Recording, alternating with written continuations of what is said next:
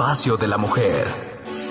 Un programa de consejos y vivencias con profesionales. Sada Mujer. Un espacio para la mujer empoderada y plena. Un espacio para la mujer de hoy. Sada Mujer. Brenda Ruiz e invitadas te harán pasar un rato agradable con información, tips y consejos para la mujer actual. Sada Mujer. Muy buenos días, queridos amigos. Les doy la bienvenida a un nuevo programa de Sada Mujer. El día de hoy tengo con nosotros a nuestra hermosísima tanatóloga Vero de León con este gran tema. Y no llegaron los hijos. Hmm, ya varias están pensando en la amiga, en la prima. Sí, pásenle el programa porque les va a servir. Hola, buen día, bienvenida. Hola, querida Brenda, buen día, qué gusto coincidir. Y bueno, pues estamos aquí a la orden hablando de un tema sensible, no, no solamente para las mujeres, para las parejas, para los esposos y para la familia en general. Así es, muy sensible, ¿no? Eh, y más porque en nuestra sociedad es una terquedad de ¿y para cuándo? ¿Y para cuándo? ¿no? Y, y pues pues uno no puede estar explicando que no se puede o que, o que no han podido, que están intentando o que no van a poder, ¿no? Porque hay unos este, que jóvenes ya saben que aunque hagan tratamientos y todos, pues no, no se va a poder, ¿no? Así es. Bueno, pues el tema nos invita a una reflexión profunda, Brenda, porque tendremos que irnos a darnos cuenta de por qué no llegaron los hijos por una decisión, por una elección o porque la naturaleza no permite que hayan llegado. Entonces, ¿qué pasa cuando te revelas ante esa naturaleza que te que biológicamente no es no estás en las condiciones de, de embarazarte y de tener hijos, ¿no? Exacto. Y, aquí eh, creo que el tratamiento para cada una de las situaciones es distinto, ¿no? Por lo menos como, como, como debe uno de, manejarlo, porque yo creo que hasta las parejas que deciden no tener hijos, eh, la presión social, la presión de la familia influye bastante en, a lo mejor molestia, enojo, eh, este, no sé, no sé qué frustración, ¿no? Que les estén achacando, o a lo mejor hasta duda les debe de llegar en, algún debido momento, ¿no? Claro, y eso también aplica para los hombres, porque hay veces que, que en algunas ocasiones los hombres, por una enfermedad, por alguna situación de algún accidente, no está en condiciones de poder procrear. Entonces los hombres y las mujeres lo viven distinto. Pero cuando es uno de ellos y sí quiere tener hijos, el mandato social de todas las parejas deberían de tener hijos que genera mucho conflicto, genera frustración y mucho enojo, ¿no? Entonces, ¿qué hacer ante esa situación, Brenda? Pues estamos con la experta, ¿qué hacer ante esa situación, no? Este, yo yo conozco a, amistades que deciden que no, y a la hora de la hora tienen uno, pero uno sí quería y el otro no quería, entonces esa relación se, torna eh, de cierto modo como molestia, ¿no? O sea, en vez de unir, eh, este hijo viene a desunir porque yo no quería y tú sí querías, entonces ahí está tu hijo. ¿Sí me explico? O sí, claro. Y fíjate, Brenda, tengo que irme a un dato importante. Más o menos en, la, en los años 60, 60, 70, eh, veníamos de familias numerosas, en promedio seis hermanos, en promedio, ¿no? Cuando había más... Hace poquito. Sí, es un promedio, pero había familias de entre 15, 11, 10, 12 hermanos, o sea, era el extremo, y por el otro lado había quienes tenían uno o dos y era en esa época mal visto porque veníamos por, lo menos yo vengo de, mamá, tuvo ocho embarazos y fuimos seis nacidos, vivos. Entonces, somos familias numerosas. Entonces, más o menos en los años 70 empieza a haber todo un movimiento, no solamente en México, sino en muchas partes del mundo, donde empieza a haber todo un movimiento de la planificación familiar. Y nos contaron la historia que la familia pequeña vive mejor Ajá. Claro, ¿no? Entonces, eh, fíjate, en 1970 vamos a poner un promedio de seis hermanos. Para el 2000, que son 30 años después, la familia se redujo y bajó de tal manera la tasa de natalidad, por, por lo menos a dos hijos por mujer, quien en la actualidad, desde el 2000 para la fecha, han pasado ya 22 años la tasa de natalidad sigue cayendo y entonces viene a haber un hijo por, por mujer. Wow. Entonces, date cuenta cómo han pasado 40 años y que la tasa de natalidad ha caído muchísimo, por un lado. Muchas mujeres hoy y, y hombres han decidido no tener hijos. Eso es por una parte de quienes han decidido no hacer, no tenerlo pero por la otra parte hay quien sí quiere y no puede. Y entonces eso ha generado mucha frustración. Pero por otro lado, Brenda, seguimos teniendo muchos niños en condición de indigencia, en abandono, eh, muchas condiciones que a muchas mujeres y parejas les frustra porque no han podido tener hijos. Hay una presión social en cuanto te casas y para cuándo. Y si ya nació el primero, si te bien te va, ¿para cuándo? ¿Y cuándo el segundo? ¿Y cuándo el tercero? Yo creo que hoy familias con tres hijos son como que bárbaros, no tienen televisión. Exacto. hay, hay como ese doble discurso, Brenda. Familias que tienen tres hijitos y les, les, les, les presionan de cuándo, paren. A las que no tienen, es, y estás enferma, ¿y por qué no has podido tener hijos? Y ya buscaron todos los remedios y les presentan una gama amplia de, de posibilidades. ¿no? Entonces dices, a ver, espérame tantito, por un lado hay mucha presión por quienes han tenido, se han atrevido a tener tres, cuatro hijos y quienes no pueden tenerlo. Así es. Y luego aparte, por ejemplo, en mi caso, ¿no? Que ya tengo cuarenta y pico, este, que estoy embarazada, mucha gente también es así como que, ah, o sea, ¿cómo? ¿Qué, qué riesgo? ¿Cómo te, o sea, cómo no te cuidaste? ¿Qué, qué, qué mal, ¿no? Entonces dices tú, bueno, pues yo quiero, ¿no? Este, sí, claro. Todo está bien, ¿por qué no? Claro, entonces tú, tú planeas tus hijos, planeas de que todo venga y que todo venga bien. Y entonces viene un factor de que te dicen, oye, ¿y ya viste la edad? Digo, la presión de no tener hijos es fuertísima para quienes lo, lo, han sufrido por algún accidente, por alguna situación de salud, porque las mujeres tuvieron un problema eh, ginecológico o gineco-obstétrico en algunos casos o en el caso de los hombres que han tenido alguna situación que no han podido embarazarse o embarazar a sus parejas, entonces viene ahí una presión. Primero, se tiene un, tener un hijo se, se cree que es, eh, es la ilusión de muchas parejas, por un lado. Segundo, pareciera un mandato social para poderlo hacer. Y tercero, cuando no llegan los hijos, puedes imaginar, puedes pensar que pues parece que estás castigado por el Señor de allá arriba, ¿no? Exacto. Porque no estás apto para tenerlo, porque tal vez no eres una buena mamá, etcétera. Y muchas personas se la viven con mucha frustración, con rabia, porque no aceptan que biológicamente no estaban preparados para, para poderlos tener. Entonces, se van contra la naturaleza, es un punto de vista mío, y entonces se van a buscar métodos de fertilidad, ¿no? Que si bien es cierto, es una opción viable, pero mientras no haya una preparación emocional, psicológica y espiritual para aceptar que no vas a poder tener hijos aun cuando hagas todo lo posible, eso, eso a las parejas las puede desunir como si lo que uniera son los hijos y no es necesariamente cierto.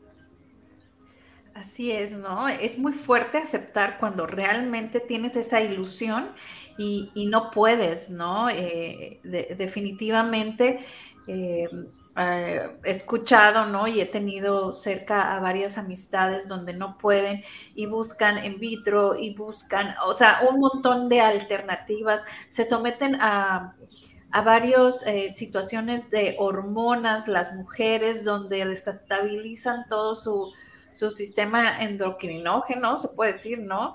Entonces, eh, realmente eh, creo que, parte número uno, coincido contigo, es la parte emocional, ¿no? Sanar esa parte emocional y ese bloqueo. Muchas veces es más un bloqueo mental. Si mi mamá no tuvo solo uno, si mis tías no tuvieron, entonces ya piensas que, ah, porque mi familia no, yo tampoco voy a poder, ¿no? Y fíjate, fíjate Brenda, que habría que analizar desde distintas ópticas. Primero, ¿por qué no se tuvieron los hijos? Realmente puede ser por una situación de salud, por una situación emocional, por alguna experiencia traumática vivida en su infancia, porque hubo algún abuso sexual y que las personas no lograron trabajar esa emoción, ese duelo, esa violación, ese, ese abuso hacia los menores o hacia la persona que fue sometida. Y eso genera una distorsión, por un lado. Es como me protejo de no, que mis hijos no tengan esa misma experiencia.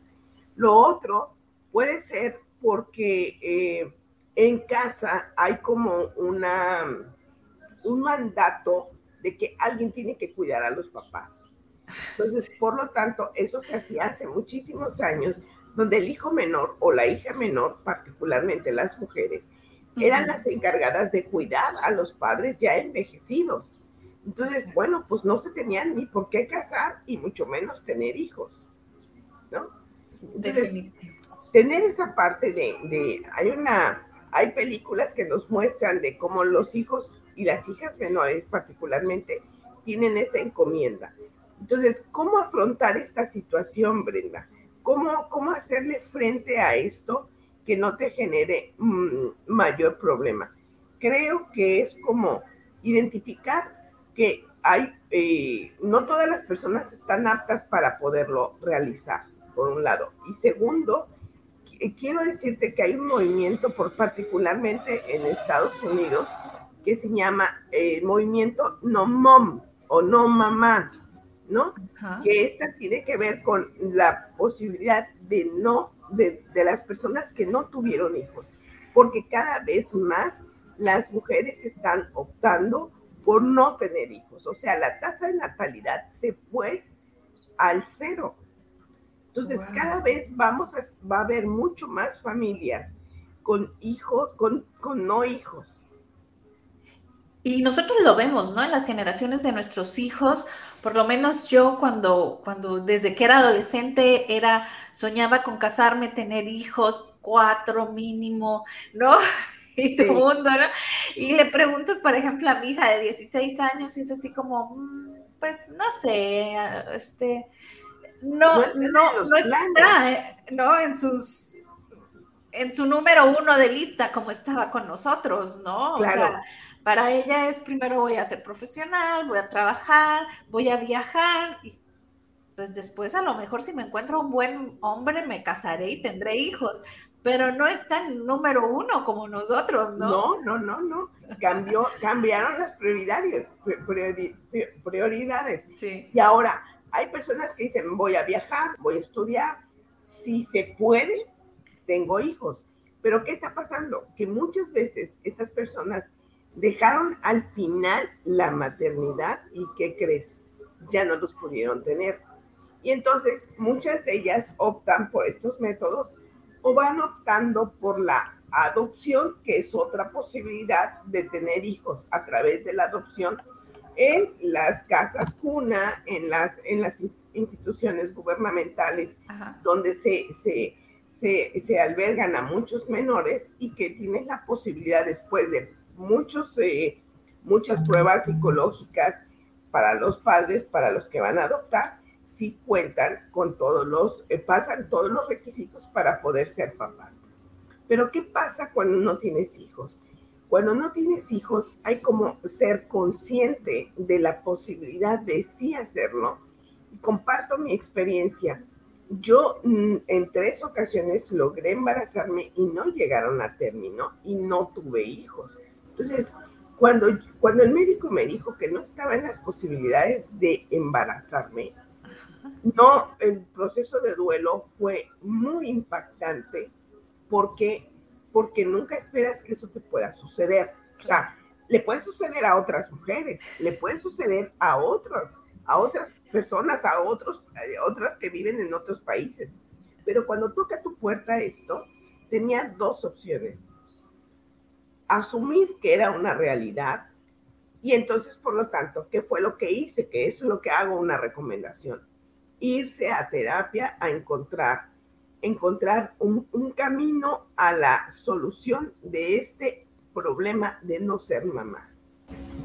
Aquí tengo una pregunta, pero ¿este camino lo tomaste sola? Por ejemplo, ¿la terapia fue solo para ti o fue en pareja?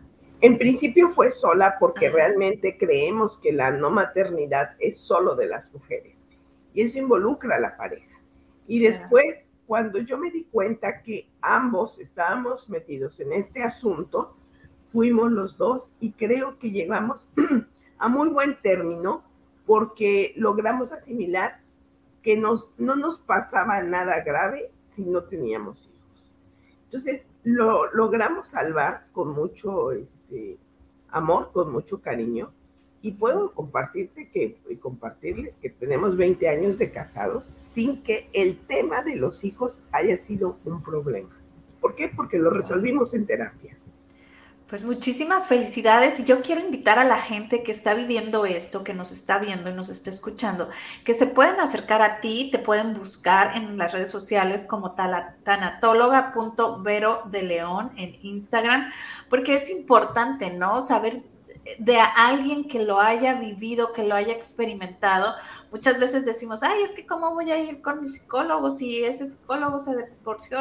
Bueno, es, el proceso, ellos aprenden, ¿no? Ellos tienen la teoría, aparte la práctica, ¿no? Entonces, e, es bien importante eh, sentirse comprendidos, ¿no? Claro, claro. Y bueno, cuando hay una experiencia previa personal, esto no solamente lo dices desde el libro, no lo dices desde lo que dicen los autores.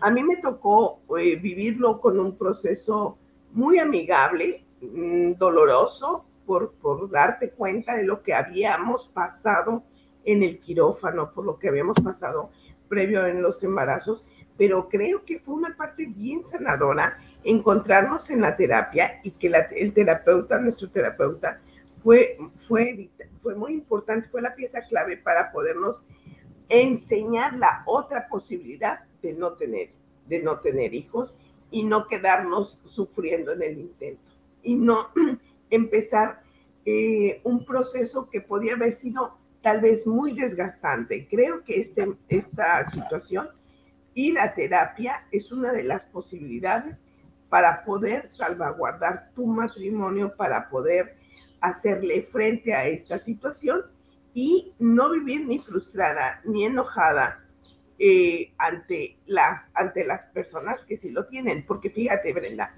cuando, cuando uno no tiene hijos, o sea, no eres papá, no eres mamá, los abuelos no son abuelos de tus hijos, tus, tus hermanos no son tíos de tus hijos, no hay primitos con quien compartir, o sea, el asunto es mucho más allá de lo que, de que si tienes hijos, por ejemplo.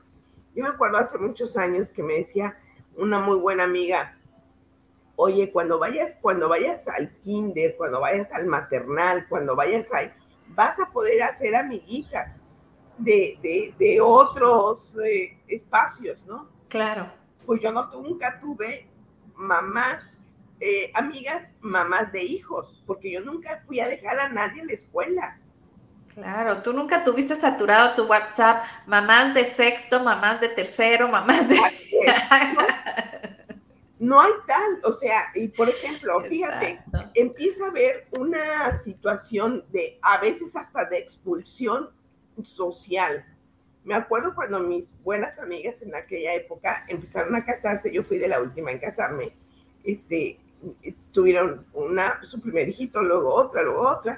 Y entonces me invitaban a sus fiestas infantiles Y llegó un momento en que yo decía, ¿yo qué hago aquí? Porque las reuniones eran biberón, hablar de biberones, de pañales, de marcas, de pediatras, de tal. Entonces llega un momento en que tú dices, yo no quepo en este espacio.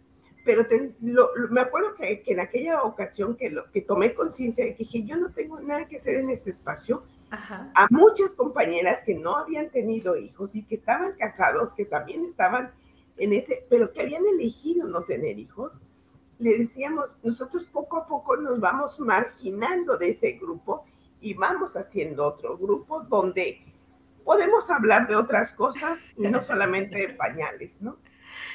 Claro, es que definitivamente tienes toda la razón. Sin darnos cuenta, la misma sociedad, el mismo grupo de amigas, ¿no? Amigos, eh, van excluyéndote, ¿no? Eh, claro. Y, no, y no nos damos cuenta porque se hace inconsciente, ¿no? Sí, totalmente, ¿no? Entonces, bueno, ahora, fíjate, la televisión, los medios de comunicación, las redes sociales ahora, pues está muy dirigido hacia quienes se acaban de, casar, es para cuándo viene el bebé. O sea, todo, todo viene, todo viene en una presión muy fuerte. Pero tú que eres mamá de un adolescente, le preguntas, ¿y, ¿y, cuántos hijos piensas tener? Pues te dice que no está en su horizonte. Sí, no, no, está en su horizonte. y el niño que tiene, va a cumplir ya 20, él sí se ve casado y sí se ve con, una familia pequeña, ¿no? ¿no? No grande. Pero aún así, o sea, son diferencia de tres años de uno al otro y, dices tú que no se supone que la niña es la que debe tener la ilusión. Claro, claro, ¿no? Y, y, bueno, fíjate, ahí nos damos cuenta de cómo a veces la presión hace que sufra mucho la pareja. Por ejemplo, eh, cuando haces, cuando no hay hijos, los hombres en una actitud egoísta eh, pueden soltar, pueden terminar, pueden divorciarse porque la señora o porque su pareja no tuvo eh, la posibilidad de tener hijos. Y bueno, hay un dato importante, Brenda, los hombres suelen tener más, más hijos que las mujeres mismas. ¿Por qué? Porque tienen una pareja, otra pareja, otra pareja. Entonces, eh, los hombres pueden tener hijos hasta con tres o cuatro mujeres. Wow. ¿No? no lo había yo pensado así. Tienes toda la razón. ¿No? Por ejemplo, si, si hablamos, eh, yo lo hablo mucho en, en terapia, lo pregunto, ¿qué número de hijo eres? Y entonces dice, de mi papá y mi mamá, tal, pero de mi papá solito soy tal, porque papá puede tener ocho hijos fuera y con papá, con mamá y papá puede hacer la número cuatro. Pero entonces, ahora, las mamás que también tienen hijos, es de mamá solita soy de tal número. O sea, hoy, viene, hoy vienen muchos reacomodos. Ya la familia tradicional ha sufrido una gran modificación, porque tendríamos, fíjate, hablamos al inicio de familias eh, monoparentales, donde está un papá o mamá o la familia tradicional. Hoy hay una composición distinta, pero, pero a veces se nos va a hablar de solo parejas sin hijos. Y ahora se hace la broma. este, las parejas sin hijos tenemos perros o tenemos gatos o no hay ningún ser vivo como los animalitos, porque pues así están dadas las condiciones, porque el, el, el espacio donde se vive no permite que tengas un perrito o un gatito, porque si vives en un departamento, no siempre es posible que podamos tenerlos, ¿no? Entonces, el, el, que tengas o no tengas hijos, fíjate, un hijo no, no, no detiene, no hace sólida una relación. Entonces, a veces a los hijos les cargamos un peso fuertísimo para que la familia, para que el matrimonio no se desuna. Y a veces un hijo viene a desunir lo que tú estabas diciendo. Eso es lo que iba a decir, ¿no? O sea, cuando hay estos dilemas, ¿no? Donde uno no quiere, el otro sí quiere, o donde los dos no querían desde un inicio. Claro. Pero luego a uno le queda la inquietud por tanta presión, ¿no? Sí.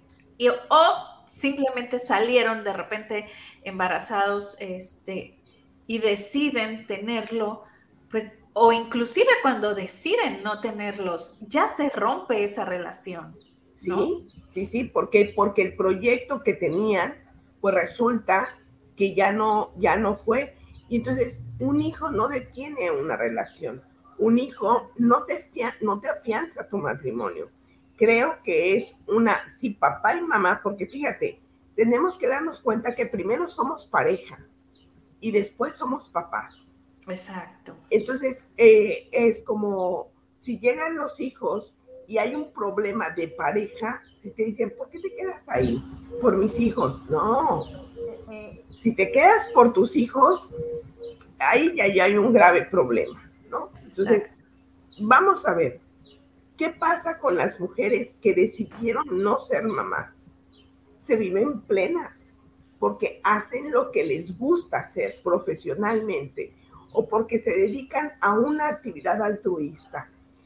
Los hombres que decidieron no tener hijos por experiencias familiares previas, por, entonces se viven con, y pueden unirse con su pareja sin mayor problema. Pero quienes están frustrados, bueno, pues van buscando a una, a una persona que pueda ser fértil, no una, una persona que pueda amar. Son dos cosas diferentes. Wow. ¿No? Entonces, es decir, oye, ¿estás en posibilidades de tener hijos? Sí. Ah, entonces, tal vez sea la candidata para pedirle que sea su pareja, ¿no? Entonces, tenemos que, primero, yo creo que que como sociedad tenemos que ser muy respetuosos de un tema sensible.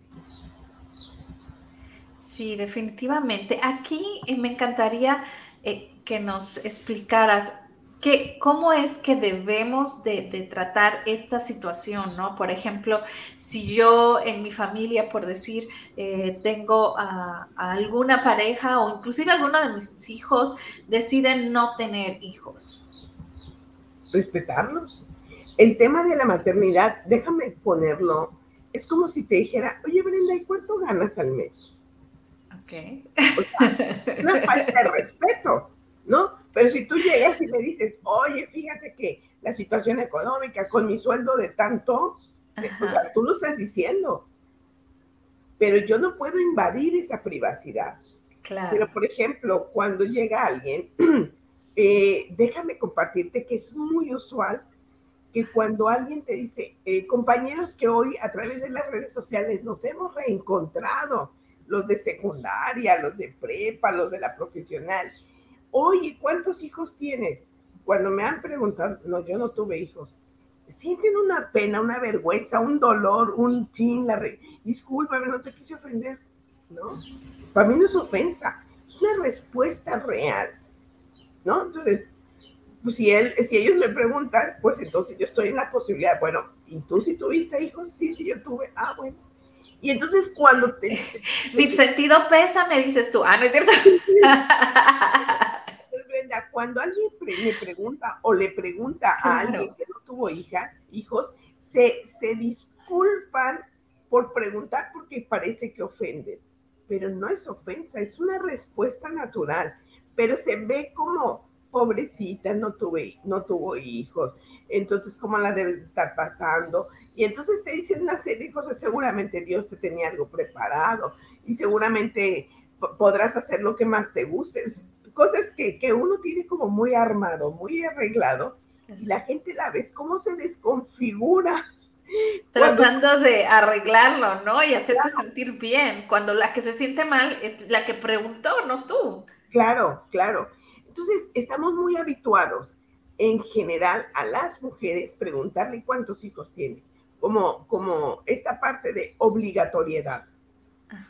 O sea, las mujeres estamos obligadas a tener hijos.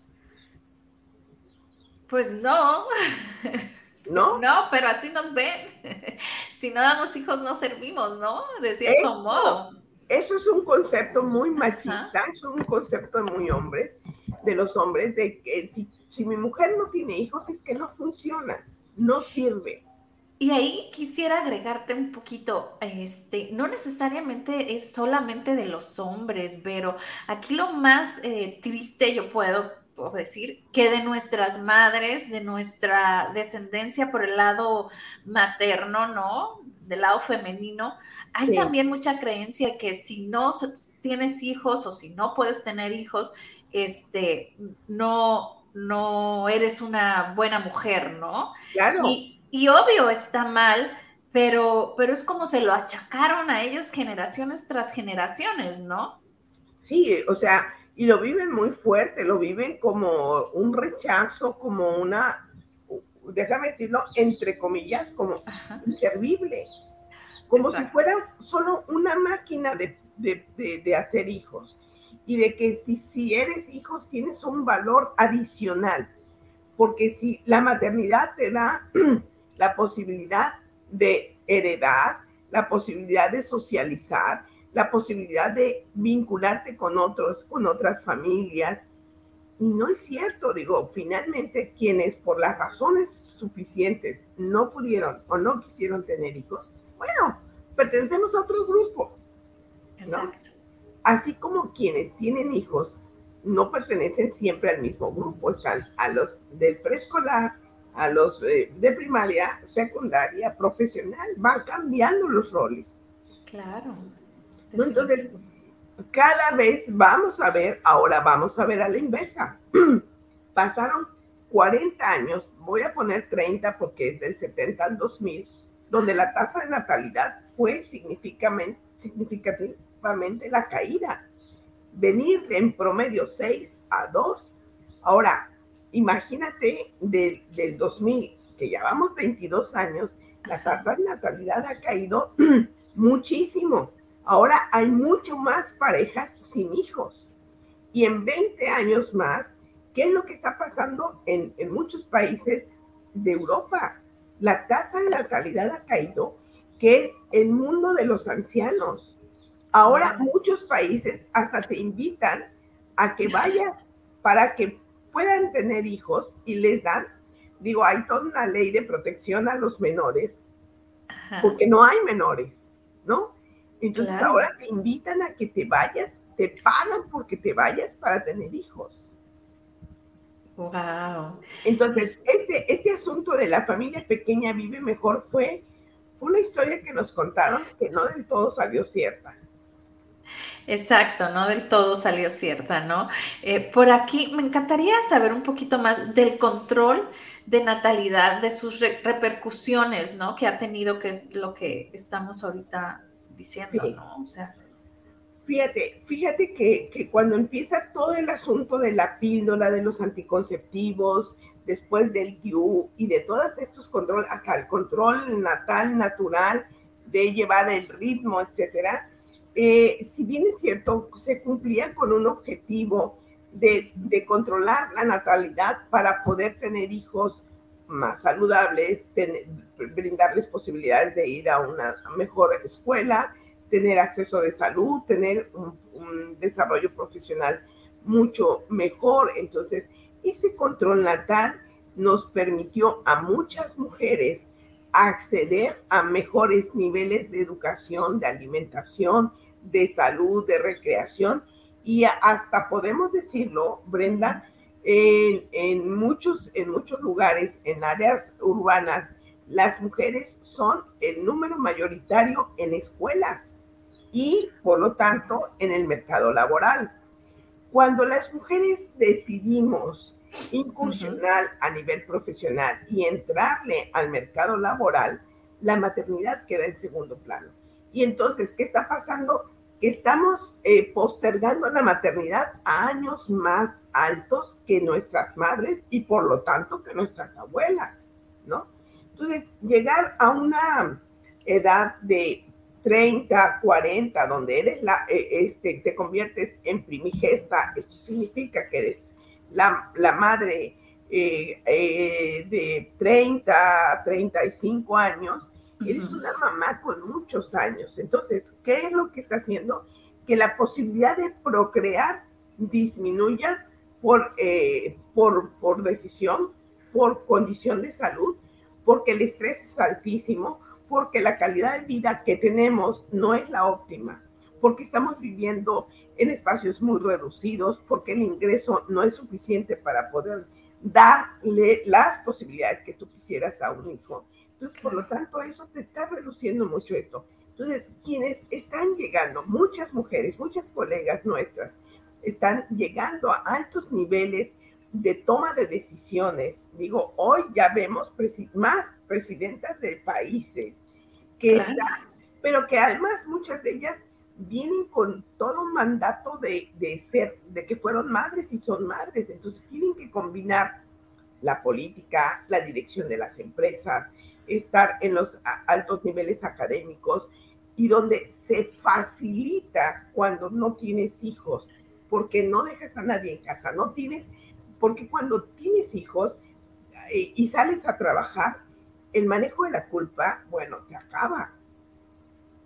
Porque los dejaste en casa, porque los dejaste en la guardería, porque los dejaste con los abuelos, etcétera. Ajá. Sí, ahí este, coincido, ¿no? En mi experiencia, eh, de igual manera, pues me tocó chambearle, pero pues igual tener hijos, ¿no? Y, yo era de las personas que, que, bueno, yo decía, ok, con el ritmo, porque yo no me voy a tomar cochinero, ¿no? O sea, yo no sé en tu experiencia o, y en tu conocimiento si tú recomiendas tomar píldoras o seguir un, un método natural yo creo que yo creo que cada uno de cada una tiene que ser responsable creo que los, los métodos naturales, no invasivos, tienen, tienen una bondad para la parte física de las mujeres, porque ahí va, Brenda. En el caso de los métodos anticonceptivos, generalmente van dirigidos a las mujeres. Nuevamente, las mujeres estamos sometidas a tener o no tener hijos, a si te quieres embarazar, tienes que hacer tal o cual cosa, o si no te quieres embarazar, tienes que sujetarte a un programa de planificación familiar, cualquiera que este sea. Y los hombres la tienen como más sencillas. O sea, ellos, eh, bueno, ahora está, es un método natural y que además puede prevenir enfermedades eh, de transmisión sexual, que es el uso del condón, ¿no?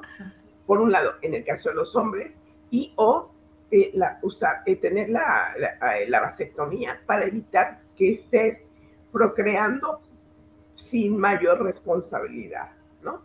Entonces, creo que cada mujer es muy particular y tiene que apegarse a sus creencias, a sus prácticas y por lo tanto a la asesoría de su médico profesional que puede decirle qué es lo que más conviene, si va a tener hijos, si no va a tener hijos, si está en condiciones de tenerlo, antes de poder sugerir que tome algo que pueda ir en contra de su propia salud. Así es. Te comentaba en mi experiencia, yo dije, ok, método natural. ¿Y, qué pasó? Bueno, yo decía a los dos meses, para que yo decíamos a los dos años de casados, pues tener el primer hijo. Pero a los dos meses salí embarazada. Creo que no le entendí muy bien. Entonces, este, digo, pues bienvenido sea, ¿no? Pero realmente yo ya estaba inscrita en una maestría, yo tenía pues mi trabajo, eh, todo mi área profesional por ejercer, ¿no? Entonces, eh, digo, tuve que dejar la maestría, la vine a hacer ya cuando tenía a los dos hijos, fíjate, ¿no? La retomé y la terminé, pero ya que tenía a los dos hijos. Pero eh, es toda esta chamba, como tú dices, ¿no? O sea, eres mamá, eres ama de casa, eres esposa, eh, pues e, eres la chacha, ¿no? Eres la que cocinas, eres la que...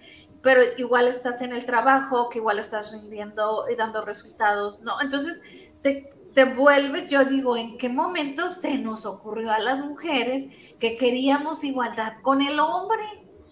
Digo, ahí creo que nos ha fallado un poco porque creo que las mujeres finalmente tenemos una fortaleza y tenemos una que no necesariamente es del todo bueno, pero somos multitareas. Claro.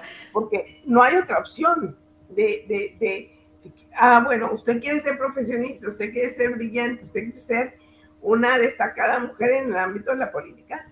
en su casa, cuando regrese, llegue a su casa, tiene que revisar que la alacena esté completa, que los hijos hayan comido, que haya ropa limpia y o si yo no lo puedo hacer, seguramente me voy a, apoyar de otras mujeres para poder llevar a cabo mi tarea, ¿no? Así es. Ah.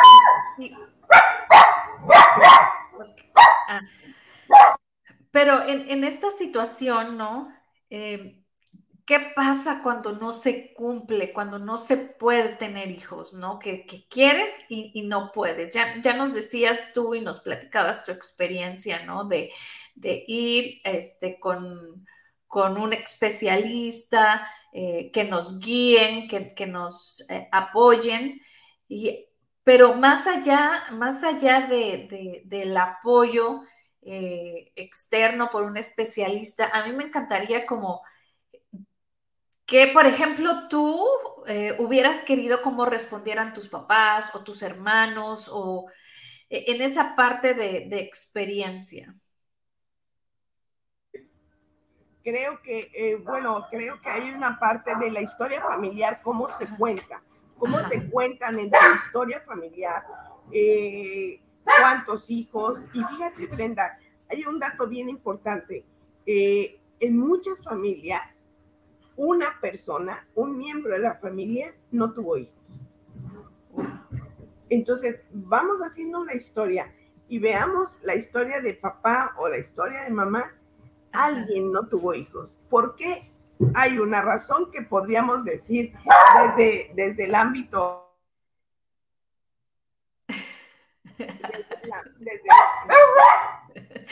También quiere salir en Sada Mujer el, perro, ¿por qué no? Dice que estás hablando de los hijos, pues ahí está. Perdón, mira, llega, llegó alguien afuera y entonces esto se, se torna complicado. Podríamos decir hasta de los perrijos que también nos hacen pasar penas, porque bueno, esto no lo podemos controlar. Eh, creo que hay una historia, hay una película mexicana muy interesante que a mí me parece que es buenísima y la recomiendo mucho. Se llama Como agua para chocolate es una película donde Tita, la hija menor, la hija que está ahí, este, pues no tiene hijos y este, porque además tenía que quedarse a cuidar a la madre. Eso es una parte bien importante que, que tenemos que darnos cuenta, por un lado. Y por el otro, sí, en muchas historias de familias mexicanas o de familias latinas, eh, eh, alguien decide para romper el esquema dentro de la, de la familia eh, es como esta, esta persona que viene a salvar, es como el tío o la tía que se dedica a cuidar a los sobrinos, a ser el consentidor, a ser el apapachador, a poder hacer como esa persona que puede ayudarles a los papás eh, a, a cuidar a sus otros hijos. Oye, me encanta, ¿no? Vienen, pero se los llevan, ¿no? Nomás los maleduco, lo más, los ah, malcrio y luego ya Esa es una parte padre. Sí, y, yo creo que tendríamos que, que quienes nos están escuchando, quienes nos están siguiendo, hagan una revisión de cuántos tíos, cuántos primos, cuántos eh, eh, cercanos en cada familia hay alguien que no tuvo hijos o que decidió tener uno o que decidió adoptar porque no pudo tenerlos. Wow. Sí, o sea, es, realmente bien importante ver, ¿no? Nuestro, nuestro árbol genealógico y algo hay. Por ejemplo, digo, a lo mejor me salgo un poquito de tema, pero en mi familia, por el lado de mi mamá, cada hijo de mi abuela tiene un hijo zurdo. ¿No? En mi caso, eh, en mi familia yo soy la zurda, ¿no? Pero es curioso porque cuando yo decía zurda y empecé a buscar y empecé y, coincidía que un primo de cada uno de, la familia era zurdo, ¿no? Claro, y entonces date cuenta, por ejemplo, esto, tendríamos que analizar que no tener, no tener hijos es parte de una condición. Y fíjate, a nosotros nos han hecho creer, Brenda, que hay un modelo de, eh, biologicista que dice, naces, creces, te reproduces y mueres, ¿no? Eso no es cierto, ni para las plantas, ni para los animales, ni para los seres humanos. Tú vas, plantas una semillita, el árbol nace, eh, crece y no da frutos. Entonces lo que le sigue es que se muera cuando cumpla su ciclo. Que entonces dices, bueno, no da frutos, pero da sombra. O sea, no cumplió la función de dar frutos. Las personas nacen, crecen, se reproducen y mueren. Entonces, ese, ese modelo, en ese modelo yo no quepo, porque yo no me reproduje como muchas mujeres, como muchos hombres no tuvieron hijos. Entonces, ¿qué? Entonces, ¿dónde estamos? Porque no hay verdades absolutas, Brenda. Claro, no aquí entramos ahí. ¿Cómo le pondríamos? Nacen, crecen, dan sombra, ¿no? yo creo que nacer, crecer y morir. Y en ese nacer, crecer, crecer como profesionista, crecer como persona, o sea, te cambias, cambias, o sea, no eres mamá y, y, optas por ser una profesional donde acompañas a niños, donde acompañas a adolescentes. Y bueno, no solamente la maternidad es biológica, hay una maternidad psicológica, hay una maternidad social. Por ejemplo, muchas de las personas que, que trabajan en los orfanatorios, muchas no son mamás, pero son más mamás de las que biológicamente han parido. Exacto, ¿no? Y, aquí, ahorita que, nos comentas eso, me gustaría saber tu opinión acerca de la adopción. Yo creo que la adopción es una posibilidad para, para quienes no pudieron tener hijos o para los que han tenido hijos y han decidido adoptar, que eso me parece un acto amorosísimo de poder, de poder tener hijos. Y además es la posibilidad de que a los menores haya alguien que pueda, que pueda eh, darles y brindarles un espacio de amor, de mejor calidad de vida, etcétera. Creo que la adopción eh, eh, siempre es un compromiso de amor hacia los demás, de un amor incondicional. Así es, me, encanta, ¿no? Yo, yo siempre decía que iba a tener tres hijos y el cuarto hijo, bueno, cuatro hijos, pero que el cuarto era adoptado, ¿no? Sí. Y, mucha gente me preguntaba, pero qué, qué, pues qué chiste, ya si tienes puras niñas, pues vas a adoptar al niño. Entonces yo le decía, no, o sea, realmente sí, y el, y el que te, el que sientas esa química, ¿no?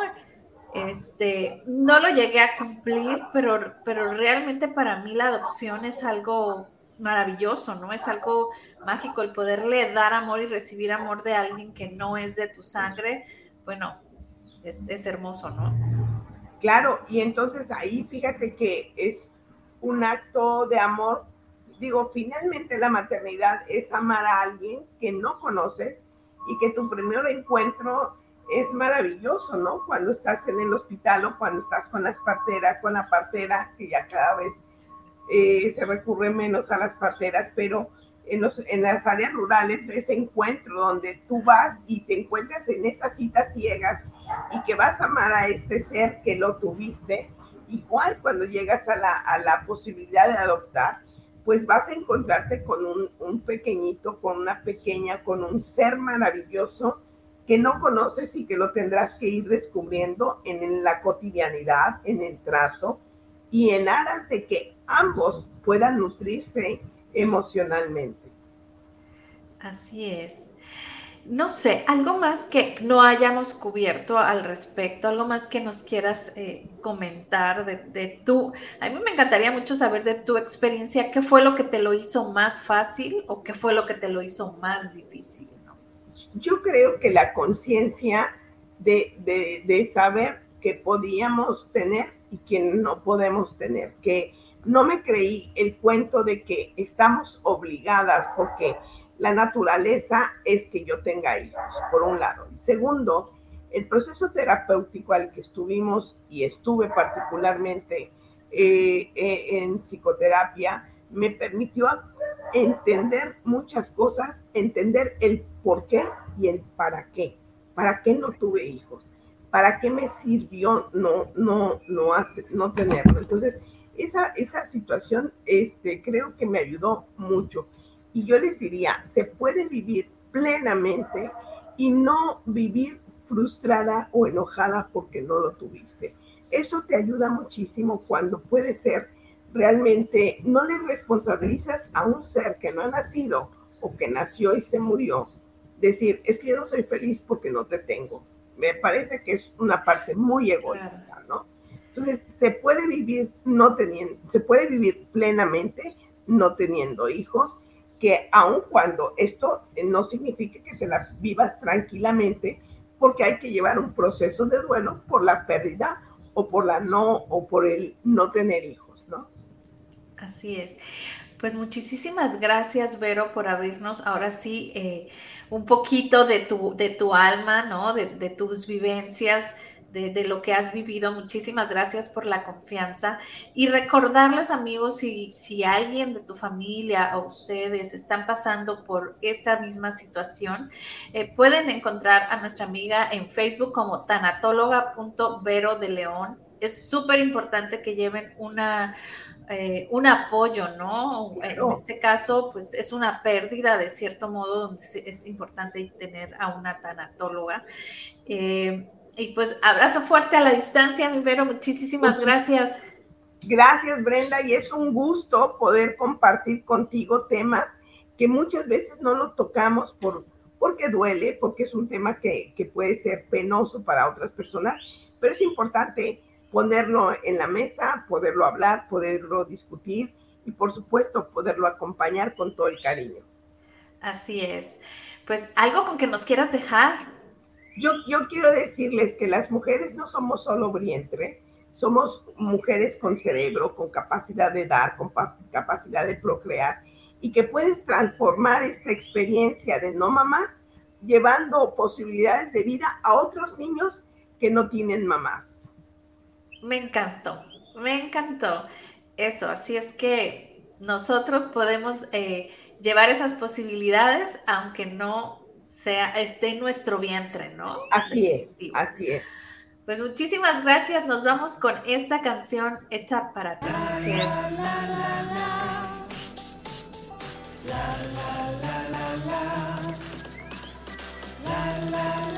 corazón, late fuerte, un tu corazón, por tu vida, un corazón, late fuerte, un tu corazón. Un corazón, late fuerte, un corazón, por tu vida, un corazón, late fuerte, un tu corazón por lo que vales y por lo que eres,